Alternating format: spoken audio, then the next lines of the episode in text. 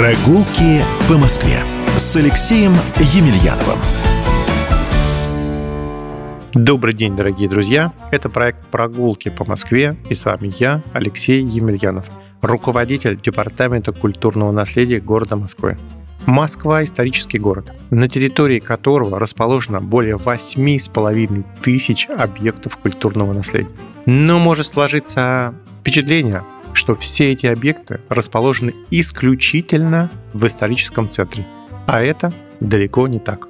Сегодня я приглашаю вас на прогулку по Восточному административному округу Москвы, самому большому по площади и самому зеленому округу столицы. В Восточном округе находится более 300 объектов культурного наследия, от памятников времен царя Алексея Михайловича до шедевров конструктивизма.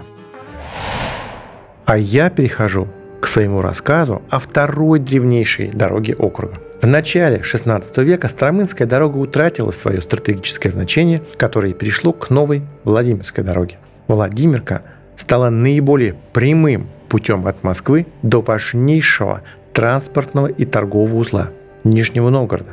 Владимирский тракт брал свое начало от Рогожской заставы, где стоял сохранившийся по сей день верстовой столб 1783 года, и на котором написано «От Москвы две версты». Сейчас этот верстовой столб можно увидеть в сквере на площади Ильича. А сохранившиеся участки Владимирки – это шоссе энтузиастов, исследуя по которому мы проезжаем мимо района Измайлова – историческим ядром которого является древнее село Измайлово, ставшее во второй половине 17 века хозяйственной вотчиной царя Алексея Михайловича Романова. Центром хозяйственной территории была царская дворцовая усадьба, выстроенная в 1680-х годах на искусственно созданном острове. Но лишь малая часть этой усадьбы сохранилась до настоящего времени. По поручению мэра Москвы несколько лет назад были организованы ремонт-реставрационные работы. И сегодня мостовая башня этого уникального комплекса приведена в порядок. Будете гулять в Измайлово, обязательно обратите внимание на уникальные изразцы на фасадах Покровского собора, по праву считающихся украшением Измайловского острова – кстати, посетители усадьбы Измайлова могут побывать на постоянной выставке, где представлены лучшие образцы керамики 17 начала 20 века. А ведь именно в Измайлове в конце 17 века юный Петр, обнаружив старый голландский бот, серьезно заинтересовался морским делом и замыслил превратить Россию в морскую державу. Но мало кто знает, что с становлением русского флота тесно связан еще один район Восточного округа. Это Косино-Ухтомский. Водная акватория Измаилского пруда, где проходили первые опыты мореплавания, не устраивали юного царя. И было решено организовать поиск озера большего размера. Этим озером оказалось озеро Белое, располагавшееся в то время в подмосковном селе Косино. В 1680-х годах на восточном берегу Белого озера Петр I основал судостроительную верфь и спустил на воду несколько судов. Ну и, конечно, говоря про Восточный округ, нужно обязательно рассказать про усадьбу Кускова. В 1715 году Кускова купил сподвижник Петра I Борис Петрович Шереметьев. А рассвет усадьбы связан с сыном Бориса Петровича, Петром Борисовичем Шереметьевым. Усадьба стала своего рода достопримечательностью еще в XVIII веке.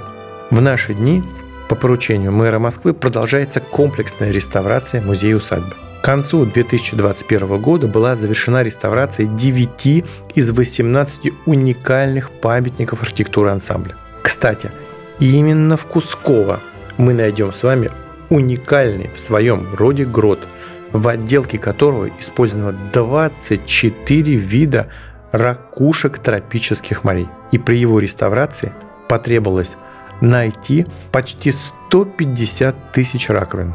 Их собирали по всему миру.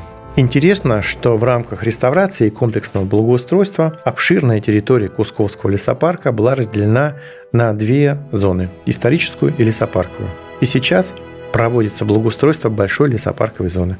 Конечно же, на территории Восточного административного округа есть и интереснейшие памятники промышленной архитектуры. Так, на улице Электрозаводская возвышается корпус электролампового завода в неоготическом стиле. Кроме того, завод известен еще и тем, что в 30-е годы 20 века изготовил специальные лампы для освещения кремлевских рубиновых звезд. Хочется обратить ваше внимание на особняк через дорогу от электрозавода.